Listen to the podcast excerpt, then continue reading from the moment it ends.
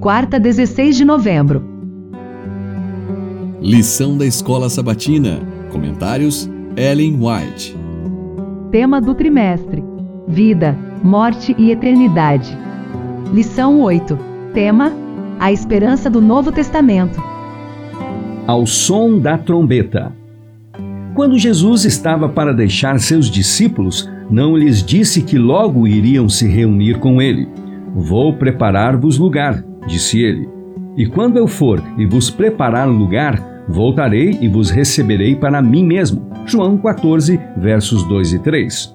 E Paulo também afirmou que o Senhor mesmo, dada a sua palavra de ordem, ouvida a voz do arcanjo e ressoada a trombeta de Deus, descerá dos céus, e os mortos em Cristo ressuscitarão primeiro. Depois nós, os vivos, que ficarmos, seremos arrebatados juntamente com eles, entre nuvens, para o encontro do Senhor nos ares, e assim estaremos para sempre com o Senhor. E acrescentou: Consolai-vos, pois, uns aos outros com estas palavras. 1 Tessalonicenses 4, dos versos 16 a 18.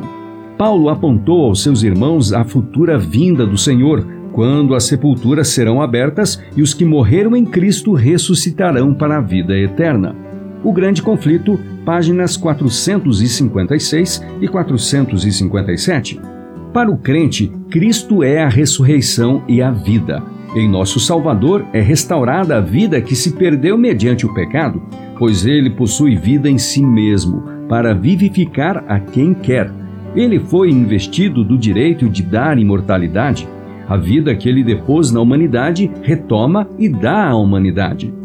Quando Cristo vier para reunir a si os que foram fiéis, soará a última trombeta, e toda a terra, dos topos das montanhas mais altas aos mais baixos recantos das minas mais profundas, a ouvirá. Os justos mortos ouvirão o som da última trombeta e sairão de suas sepulturas para ser revestidos da imortalidade e se encontrar com seu Senhor. A Fé pela Qual Eu Vivo, 26 de junho, página 183. Todos os mortos justos ressurgem com a novidade e o vigor da eterna juventude. As formas mortais, corruptíveis, destituídas de beleza e poluídas pelo pecado, se tornarão perfeitas, belas e imortais. Todos os defeitos e deformidades são deixados no túmulo. Restabelecidos à árvore da vida, no Éden, há tanto tempo perdido, os remidos crescerão até a estatura completa da humanidade em sua glória inicial. Os justos vivos serão transformados no momento, num abrir e fechar de olhos. 1 Coríntios 15, 52.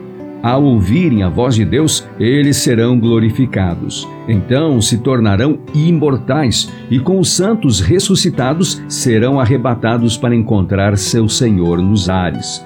Os anjos reunirão os seus escolhidos dos quatro ventos, de uma a outra extremidade dos céus. Mateus 24, 31.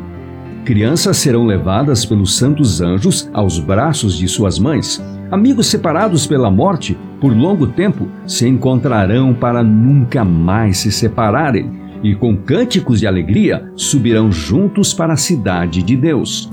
O Grande Conflito, página 534 todos os preciosos mortos, desde o justo Abel ao último santo que morreu, acordarão para a gloriosa vida imortal.